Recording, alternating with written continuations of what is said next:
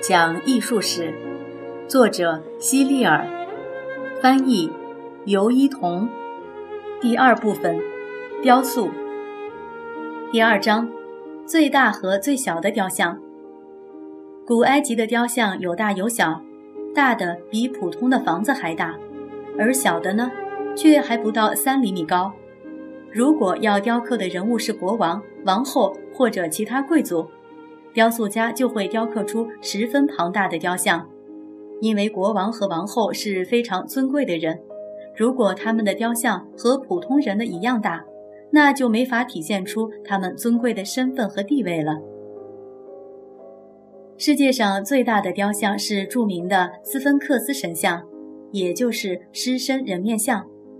它矗立在埃及三大金字塔中最大的金字塔——胡夫金字塔的旁边。这座雕像的头是一位国王，却长着狮子的身体。古埃及人习惯于把人和动物以这样的方式雕刻在一起，其中最常见的就是人手兽身像。不过，选择人和哪种动物结合在一起是非常有讲究的。比如，把人的身体和猫头或者鸟头结合在一起，看起来就显得很怪异，甚至有些恐怖。不过，在动物身上加一个人的脑袋就好多了，这样只会增添神秘感。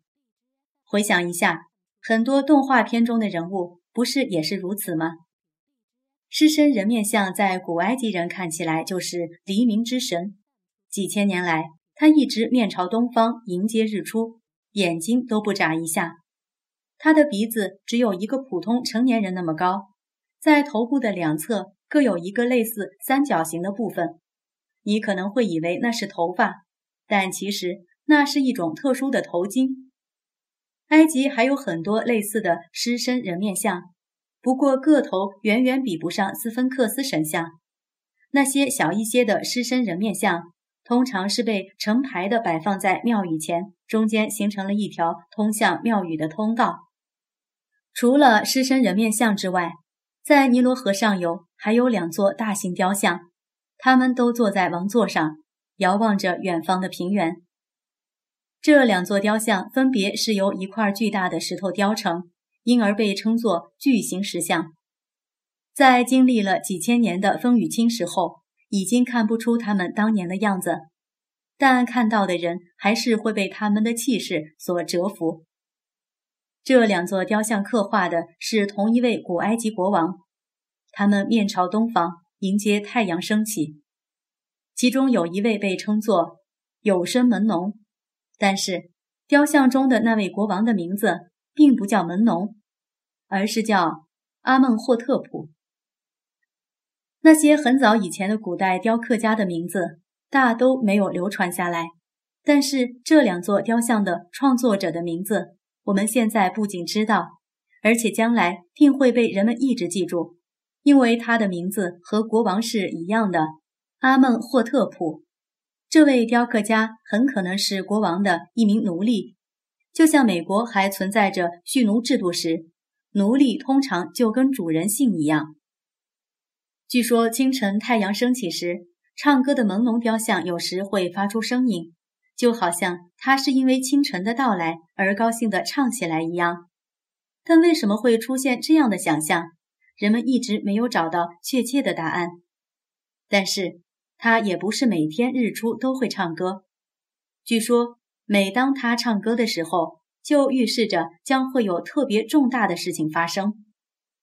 这种说法是否属实，我们也无从考证。有人说，在耶稣时代的一次大地震中，唱歌的门农曾经被震倒过，重新安放好后，就再也没有唱过歌了。因此，也有很多人怀疑会唱歌这个说法也只是个传说而已。实际上，在耶稣那个时代，很多人会专程从遥远的地方赶来听他唱歌。如果听不到，人们就会很失望。所以可以肯定，曾经有一段时间，唱歌的门农确实会唱歌。有科学家研究后推测，石像之所以会唱歌。是由于温度变化引起的。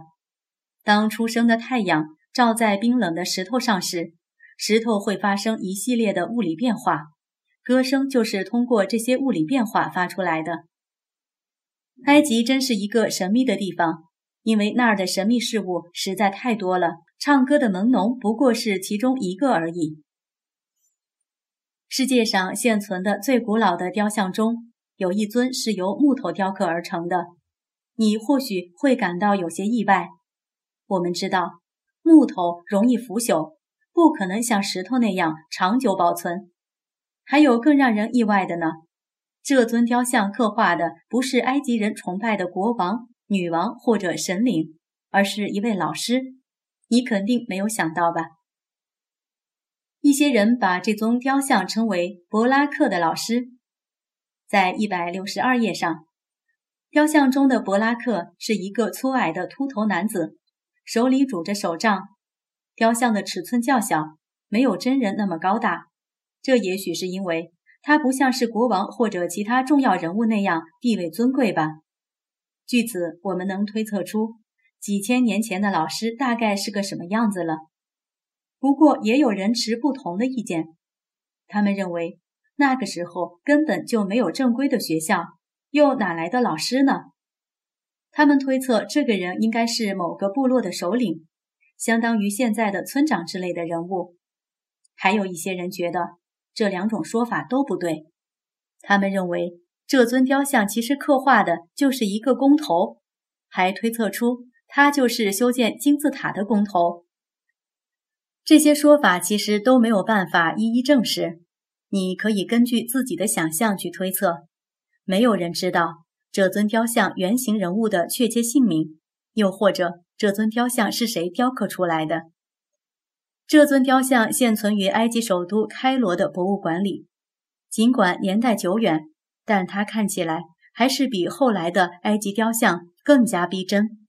据说，就是因为它看起来太逼真，古埃及人甚至担心它走掉，曾经用绳子把它的脚绑起来呢。此外，还有一尊雕像，雕刻完成的时间与完成柏拉克的老师的时间差不多。他雕刻的是一个盘腿而坐的人，这个人的两只膝盖上放着一张用于书写的草纸。这尊雕像是用红色的石头雕刻而成的，颜色自然和真人的肤色不一样。雕像中的人应该是一个书吏员，也就是以帮助人写字为生的人。如果说现在的哪个人不会写字，你可能会觉得很奇怪，但是在当时。别说是一般的平民，就连国王和王后也不会写字，只能请书吏代写。如今，这尊雕像被放在了巴黎的卢浮宫里。一百六十三页，你能看到它的样子。最后，我们来说说埃及的雕像家们创作的小型雕像。这些雕刻家在雕刻小型雕像时，往往会走向另一个极端。他们把国王、王后、神和圣物的雕像做的只有两三厘米，而这些雕像大多是用最坚硬的石头雕刻出来的。这种石头就连现代最锋利的工具也无法切割。据推测，当时的雕刻家使用的雕刻工具应该是碎石，就像今天切割钻石一样。由于钻石是所有的石头中最坚硬的。找不到其他合适的切割工具，就只能用钻石切割钻石，钻石砂打磨钻石。埃及还有一种被视为神圣的动物——甲虫，古埃及人称之为圣甲虫。他们用石头和粘土做了不计其数的圣甲虫，挂在胸前当做幸运符。这种幸运符在埃及很流行。当地的人们现在还生产出了这种圣甲虫幸运符，并把它们当作古董卖给前去参观的游客。